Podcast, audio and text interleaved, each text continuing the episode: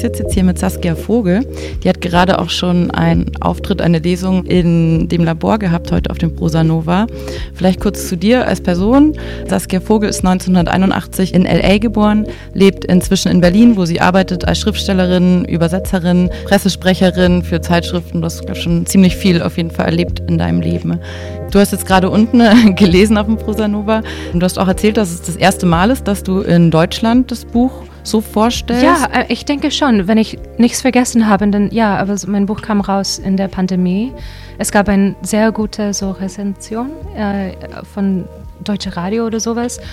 Und, und ich dachte, oh cool, das wird so mein, mein Einsteigen in so deutschsprachige Kultur. Aber ähm, ja, statt kam der Pandemie und alles war irgendwie, ja, so das war wirklich, hat mich sehr gefreut, hier zu sein und, und endlich dieses Buch auf Deutsch zu lesen, weil das war wirklich eine Erfahrung. Ich habe gemerkt, dass, ja, das ist ein total anderes ähm, Ding auf Deutsch zu lesen statt Englisch.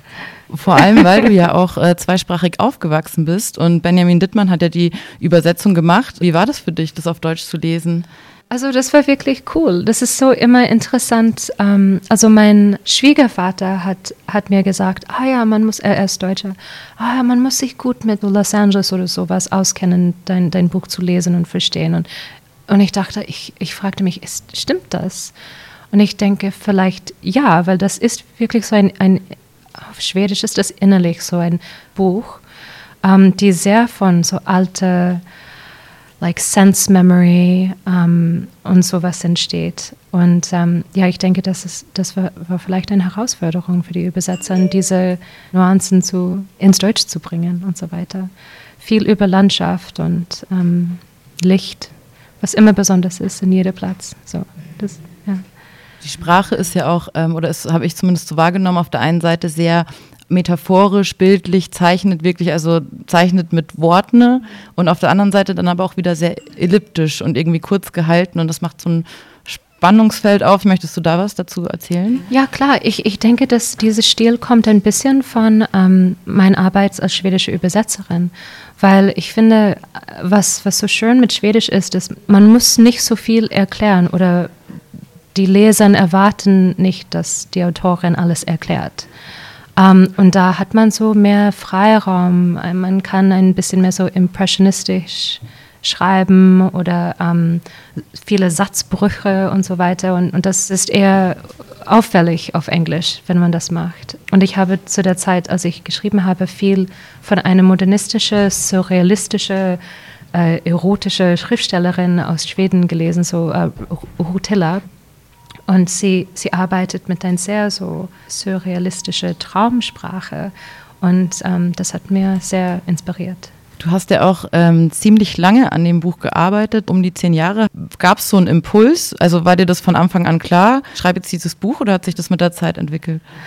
Also ich wollte gerne ein Buch schreiben, aber also ich war so also ich war in einem Freundeskreis, die mit mir sehr inspiriert hat äh, in Los Angeles. Das war so eine so wie sagt man das, so eine, ich denke, in Berlin ist das nicht so auffällig. Das ist so eher so ein Sadomaso, Berghain Kultur. Ich habe so Lebensgeschichten von meiner Freundin gesammelt, aber ich wusste nicht, was mache ich mit diesen Geschichten. Und so dieses Buch ist als Sachbuch angefangen, also Lebensgeschichten, eine nach die andere.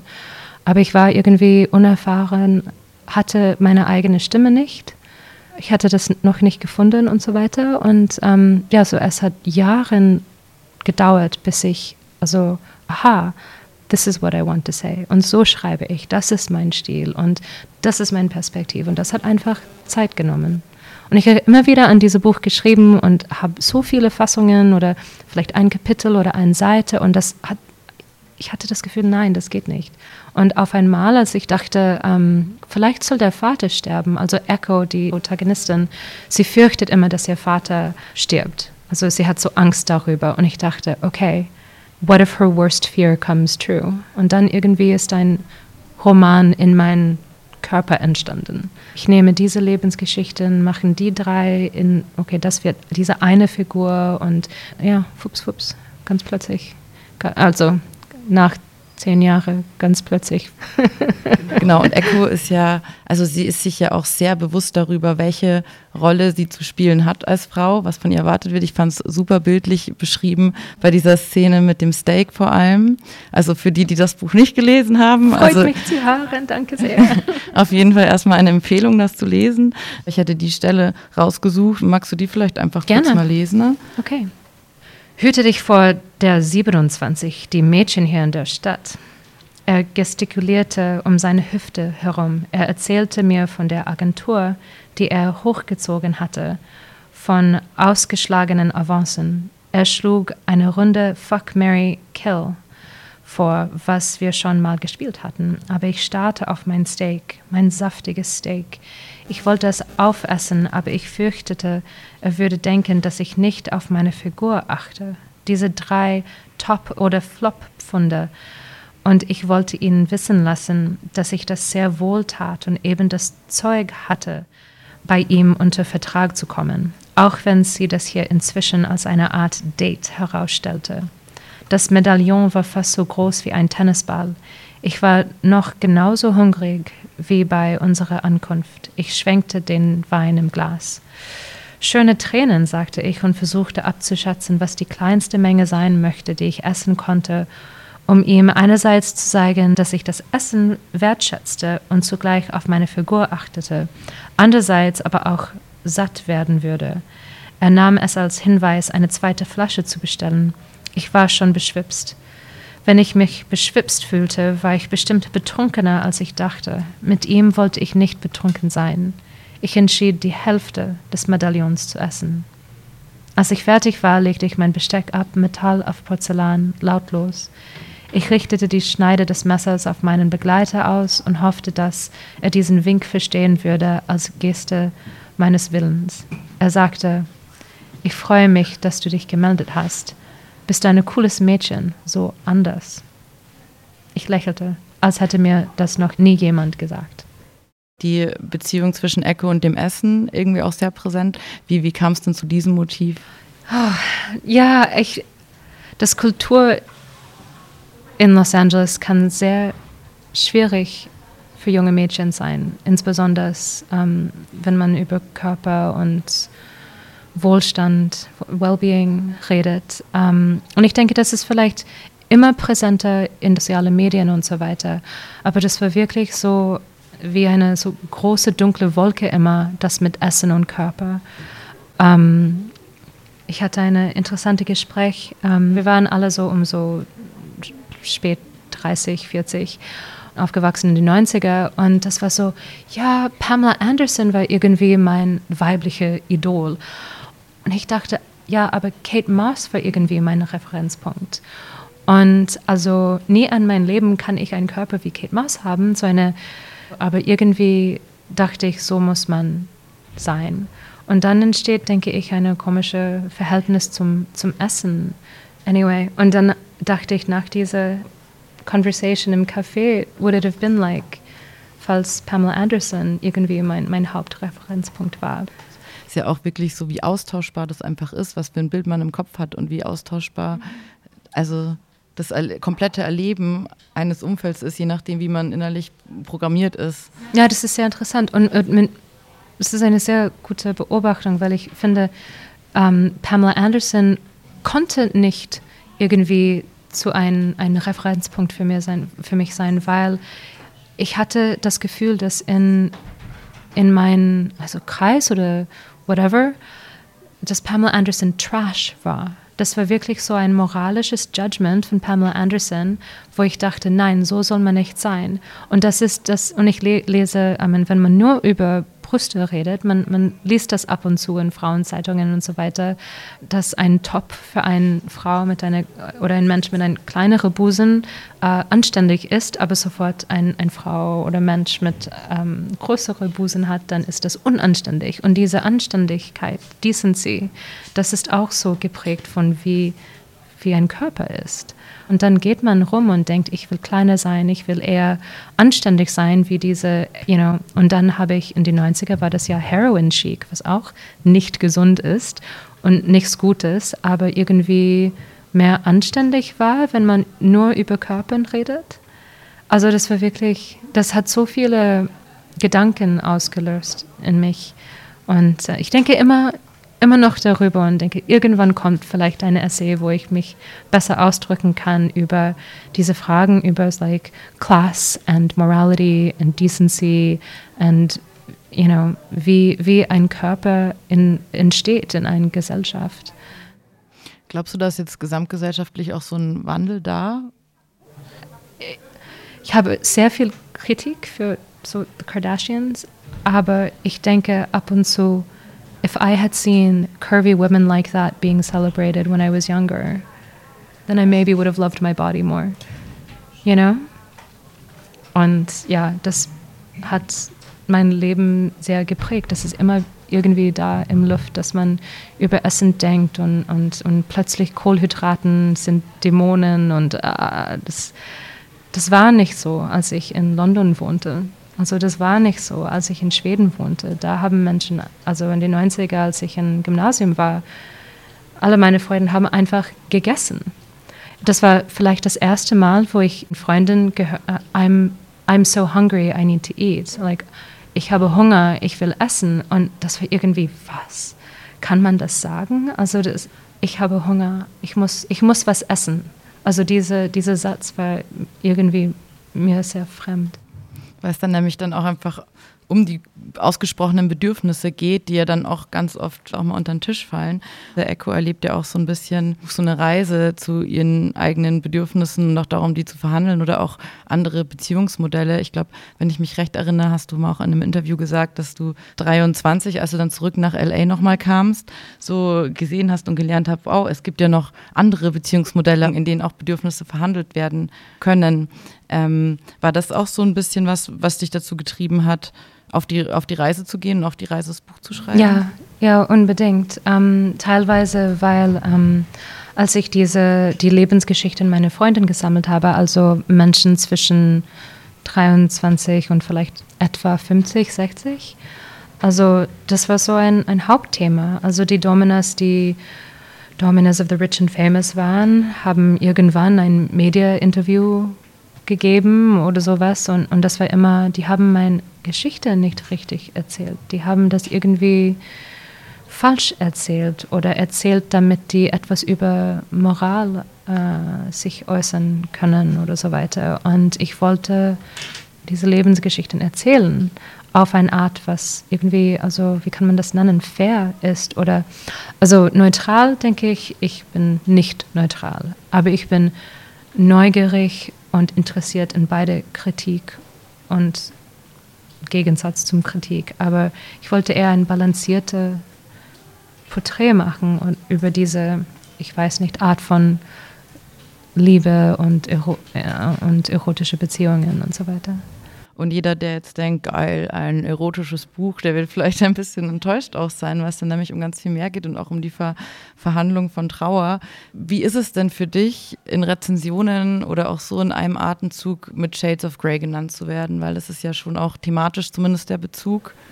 Ja, ähm, ich, das war so eine, äh, ein Geschenk, fand ich, Fifty Shades of Grey, weil in dieser so Schreibergruppe und so weiter, mein Writing Group, als ich ganz am Anfang äh, war mit diesem Projekt, das war immer, aber was ist Sadomaso, was ist BDSM, kannst du nicht erklären und bla bla bla. Das war wirklich so ein großes Mysterium 2004, 5, 6 und ich dachte, ach, ich will, ich will nicht erklären, ich will von meinen Neugier schreiben und ich will Fragen stellen, ich will nicht erklären.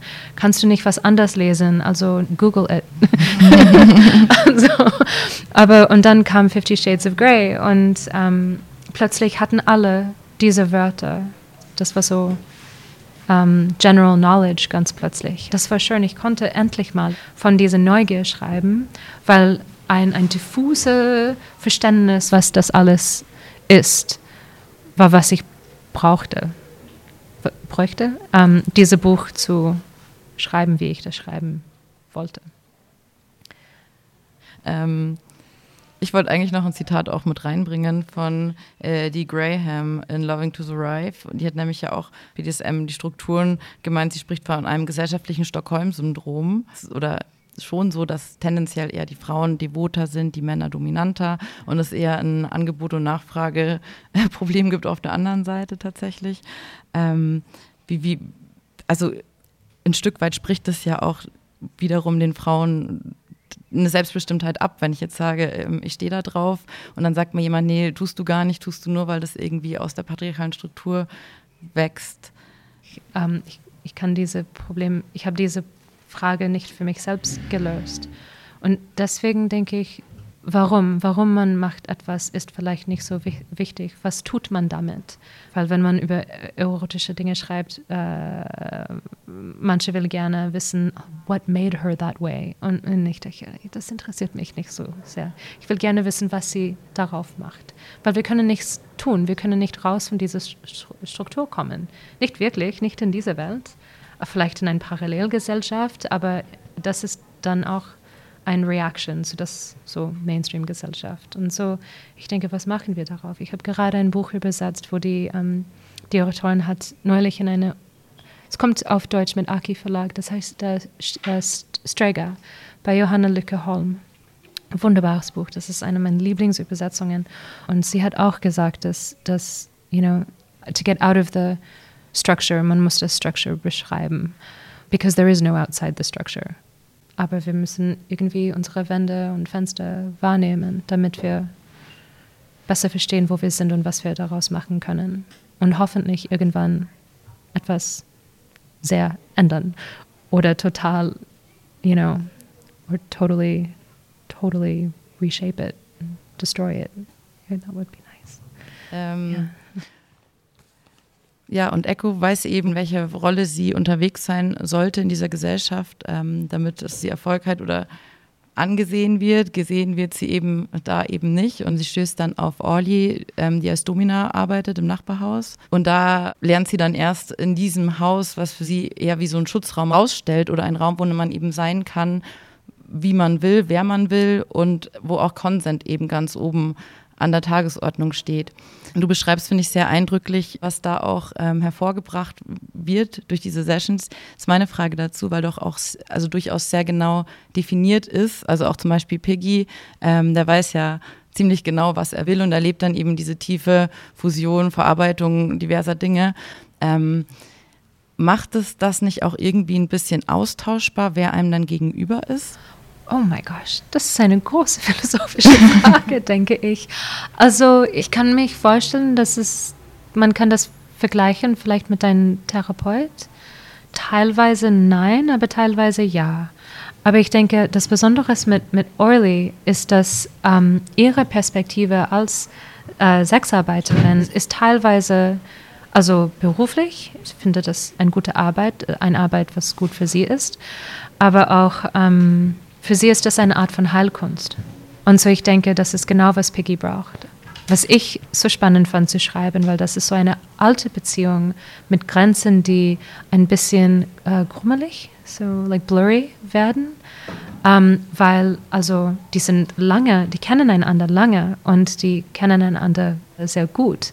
Aber das ist keine romantische Liebe, das ist eher so eine freundschaftliche, platonische Liebe, weil ich denke, man kann nicht 10, 15 Jahre zusammen in diesem erotischen Bereich mit jemandem arbeiten, ohne eine gewisse Intimität zu aus, äh, auswickeln. Aber ähm, ja, wenn, wenn, wenn plötzlich fragt Orly Piggy, kannst du nicht mein, mein in, also in mein Haus wohnen, als ob wir in ein WG wohnen, dann, dann fängt er an, ein bisschen zu träumen. Und er denkt, vielleicht ist das was mehr. Und das ist diese, diese, wo eine Grenze sich ändert war sehr interessant für mich. Also, und deswegen nein. Äh, ja, nein, yes. Ja, es spielt eine Rolle, wer, also in diesem Buch ist es sehr wichtig, dass es dieser Mensch, Orly, ist, die mit Piggy das macht. Und das merkt man ja auch, wenn man sich mit Piggy quasi auf diese ähm, sehr anschaulich beschriebene Reise begibt, wo er quasi das finden will, wo er noch gar nicht genau weiß, was er konkret sucht. Ich bin deswegen eben auf die Frage gestoßen und die kam mir in den Kopf, weil ja auch relativ weit hinten auch ähm, Echo eben sagt, sie weiß eigentlich gar nicht so genau, wer Orly ist. Und dann ähm, habe ich mich eben damit so auseinandergesetzt. Ja. Also ähm. ich, ähm, ich habe sehr bewusst äh, Orly auf diese Weise gestaltet, weil ich denke, Ähm, Piggys Geschichte in der Buch habe ich immer mir vorgestellt, dass es Echo äh, wiedergibt. Piggy hat ihr diese seine äh, Geschichte erzählt und sie wiederholt diese Geschichte für die Lesenden. Ähm, Echo erzählt ihre eigene Geschichte, aber es war mir irgendwie wichtig, dass Orly, Orly weiß, dass sie auch so ein, ein ähm, Projektionsfläche mhm. ist für andere. Also sie, sie nimmt das wahr, also das ist kein Geheimnis und, und das, ist, das ist ihre Rolle. Und ich wollte auch, dass die Leser können auch also projizieren, wer sie ist. Aber sie hat eine eigene Wille, sie hat ihre eigenen Meinungen, sie hat ihre oh, Probleme, also sie, hat, sie ist auch ein bisschen anders mit Intimität und hat einige Schwierigkeiten, Intimität zu haben, außer diese kontrollierte Räume, wo sie, worein sie herrscht. Um, ähm, so ja, ich wollte eine differenzierte Porträt machen, aber ich wollte viel Platz lassen uh, für diese uh, Erfahrung, um, ähm, Projektionserfahrung für die, für die Leser. Ähm, und im, also der Unterschied, also man erfüllt ja im BDSM dann auch in gewissen Weisen eine Rolle auch. Ähm, Wobei da natürlich der große Unterschied ist, dass diese Rolle dann selbst gewählt ist, selbstbestimmt im Normalfall. Jetzt gibt es ja, wenn man sich, also ich würde dein Buch auf jeden Fall als feministisches Buch bezeichnen. Ähm, wenn man sich aber so ein bisschen mit Feminismus und BDSM auseinandersetzt, findet man ja alles von ähm, total selbstempowernd bis hin zu, es werden eigentlich nur patriarchale Strukturen wiedergegeben. Wie denkst du denn darüber? Ja, also ich denke, mein, mein ähm, Startpunkt ist, ist Neugier. Ich bin neugierig über beide Perspektiven. Und die, ich denke, diese Frage über, like, oh nein, ich habe gerade das Wort gelernt. Ausbeutung. Oh mein Gott. Okay. Ich denke natürlicherweise viel dar darüber. Aber das ist so eine interessante Frage, weil wenn man über, you know, the patriarchal system redet oder sowas, also dieses System, you know, man muss das in alle Seiten unserer Leben wahrnehmen. Das ist nicht nur ein erotisches Problem. Ich finde das Patriarchis, Patri Patriarchat problematisch, also manchmal in total unauffällige Momente im Alltag, wo ich wahrnehmen muss, oh, this person is relating to me like a woman and they have a very different understanding of, of how much agency I have. Also Alltagsdinge mit Menschen am Telefon oder also ja, I, I don't know. Ich, ich denke, man kann nicht nur sagen, Ausbeutung gibt es im erotischen Bereich, aber also, es gibt in jedem Bereich unseres Lebens. Um, and I hope that doesn't sound like an evasive answer. Weil ich, ich, ich denke, das ist so eine ein, ein dringende Frage überall. Aber das ist so unfair, wenn man, wenn das kommt immer wieder vor mit erotischen Dingen oder mit Pornografie. Und mit Pornografie setzt du dich ja aktuell auch wahrscheinlich mehr auseinander, weil du hast auch gesagt, du hast dein zweites Buch. Ja, ja, hoffentlich wird das so ein Buch. Ich habe einige ähm, Essays veröffentlicht und ähm, arbeite gerade so auf eine länger, längere Projekt. Aber ja, das ist, das ist genau diese Frage und das ist irgendwie total ähnlich ein Thema zu Permission, wenn, wenn man wenn man so Neugier als Thema nimmt oder so ein, ein, ein kontroversielles Thema nimmt und, und ich denke, okay, ich interessiere mich sehr für das Negative das, und, und das Positive und frage mich, warum wir immer zwischen äh, entweder schwarz oder weiß reden. Ich will gerne so ein, ein mehr nuanciertes Gespräch führen. Und ähm, ich schaue zurück in so das Geschichte, das moderne Geschichte des Pornografie, so also von 1900, äh, was ist das? 72 von Deep Throat, dieser klassische Film, die irgendwie das, das erste große Pornofilm war. Also das hat wirklich so das, die Gespräche im in das amerikanische Kultur geändert und hat auch, ähm, also es ist schwer zu sagen, dass jetziges Porno Industrie, weil das, es hat sich klar so geändert, aber also dieser Weg von Deep Throat bis heute, es gibt ein sehr, äh, man kann einen roten Faden da folgen. Und ähm, ich folge eine Pfade, das geht durch die so Anti-Pornography Feminists, aber es gibt auch eine Parallelgeschichte, worüber nicht viele reden. Es ist, ist aktuell geworden, als, als ähm, ein, ein, ein Aktivistin gestorben ist, Margot St. James, die die Sex Worker Rights Movement im USA gegründet hat. Also quasi, das ist immer schwierig zu sagen, dass jemand etwas gegründet hat, aber nimm das so als Startpunkt eine größere, äh, eine weitere Diskussion.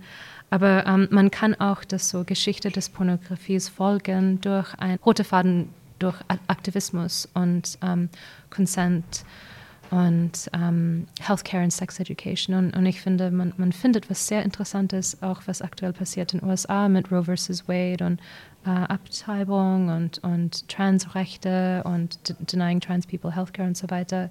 Ich finde, und nicht nur ich, aber viele, die sich mit Thema so Sexwork und so weiter ähm, sich beschäftigen, vielleicht ist es das richtige Zeit, irgendwie einen Schritt zurückzunehmen, um das so äh, Vergangenheit wahrzunehmen und zu sehen, okay, how did we get here und wie machen wir weiter? Weil ich denke, das ist immer die Frage. Wie machen wir weiter? Aber ich denke, dass wir brauchen ein bisschen mehr Kontext in das so öffentliche ähm, Diskussionen über Pornografie, weil es ist so sehr geworden zu dieser Schwarz-Weiß-Diskussion. Also die sind ja, sind ja auch alle von medialen ähm, Bildern geprägt. Wie nimmst du das denn so wahr? Weil du hast ja auch schon einige Gespräche gehabt. Hat sich da was abgezeichnet? Gab es irgendwelche interessanten Inputs, die du teilen möchtest, die dich zum Denken machen? Also die besten Erfahrungen waren, ähm, wenn Menschen, die auf eine eigene Erotic Journey sind, zu mir kommen und sagen, ich habe wirklich was in diesem Buch gefunden und ich fühle mich freier oder ich weiß, dass ich nicht alleine bin und so weiter. Und, und dann denke ich, ach, das, that's, that's Success. Das ist wirklich, das, das wollte ich. Und das, das macht mir sehr viel Spaß. Es gibt tatsächlich einen Autor in Berlin, der mir geschrieben hat, also er hat noch kein Buch geschrieben, wir arbeiten daran. Und er hat gesagt, Your book made me feel like I could write my own book. Dass mein Buch etwas in eine andere Mensch auslöst, mhm. das, das ist what, what else do you want as a writer? Ähm, ja, ich habe mich die Frage auch gestellt beim Lesen nach der Zielgruppe. Hast du dir darüber während dem Schreiben Gedanken gemacht? Also, das ist eine, ja, das ist eine gute Frage und ich denke immer, ähm, also das, dieses Buch kommt von einem Zeitpunkt, was jetzt so in eine tiefe Vergangenheit ist. Das ist tatsächlich so ein Zeitpunkt, wo those genes and that music. So, ich denke, wenn ich dieses Buch heute äh, äh, schreiben würde, würde ich vielleicht mehr äh, Details von diesem Zeitraum da reinstecken, damit die Menschen, die diese you know, alte Trends lieben, können vielleicht mehr in diesem Buch finden. Es gibt ein ganzes Kapitel über Britney Spears und that kind of culture. Aber ich denke, ich sage nicht Britney Spears. Ich denke, das ist nur so, if you know, you know. Ähm, ja, aber ich denke, mein, mein, mein Leser ist also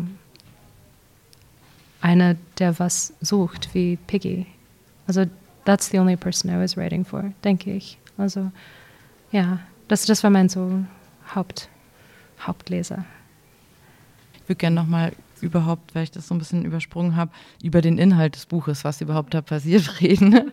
ähm, Magst du vielleicht einfach in, in, deinen eigenen Worten das wiedergeben oder wenn ungern, dann mache ich das? Ich denke, für mich die, die Hauptfrage ist, äh, wie will ich geliebt werden? Also das geht um Liebe.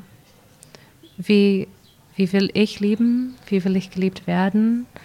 Wo kann ich diese Liebe finden? Also, also das Hauptfrage für mich war nicht so erotisch, aber ähm, Echos Vater stirbt ganz plötzlich und dann denkt sie also, meine Karriere ist eigentlich nicht so gut, ich habe nichts zu tun in Hollywood sowieso, ich ziehe wieder ein mit meiner Mutter.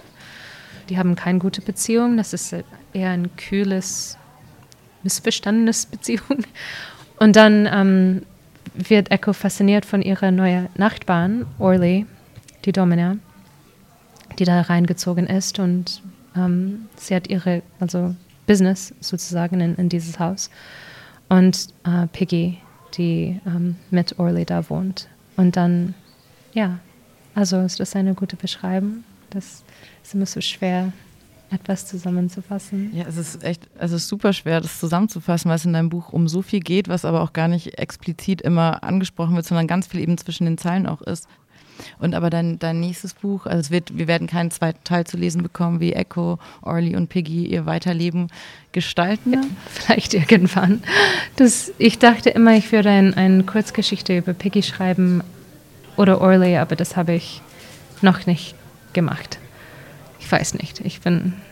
Ähm, aber mein, mein nächstes Roman, das nur eine Idee jetzt ist, ähm, spielt sich aus. Ich denke, ähm, in die Nähe, in, in dieselbe Land Landschaft, aber also wo Echo und Orly, die gehen irgendwann und essen einen ha Hamburger in einem kleinen so Biker-Bar, Café am Meer. Und ich denke jetzt, dass diese nächste Geschichte fängt in diese Café an. Also das ist so Startpunkt in, und ähm, ja, so ich denke, diese, diese Landschaft, ich will immer zurück in diese Landschaft. Ähm, aber ich habe nicht, an, ich hab nicht an, angefangen zu, sch zu schreiben. Ich, ich ähm, denke immer noch über die Geschichte. Ich denke, das wird eine größere, mehr komplizierte Geschichte. Gut, dann freue ich mich auf jeden Fall, auch wenn ich mich noch ein bisschen gedulden muss, auf dein nächstes Buch. Ich freue mich darauf, mehr von dir zu lesen. Und falls ihr noch mehr hören wollt von Saskia Vogel, könnt ihr euch mal durch die Litradio-Mediathek klicken und könnt euch ihre Lesung vom Prosa Nova auch mit vielen, vielen interessanten Gedankenanstößen noch anhören. Gibt es von deiner Seite noch was, was du gerne loswerden möchtest? Nein, ich weiß nicht nur, dass diese, diese uh, Kate Moss, Pamela Anderson Binary, uh, ich finde, dass ich habe das nicht so gut ausgedrückt, aber ähm, ja, das war, das, ich denke immer, immer wieder darüber, also wer sind unsere Vorbilder und wie wichtig es ist, um, also um, how important what we see in the world is. Und ich denke, deswegen habe ich diese, genau dieses Buch geschrieben, weil ich wollte, dass jemand ein, ein kann sich in dieses Spiegelbild, mein Fantasies, sich auch spiegeln kann, you know?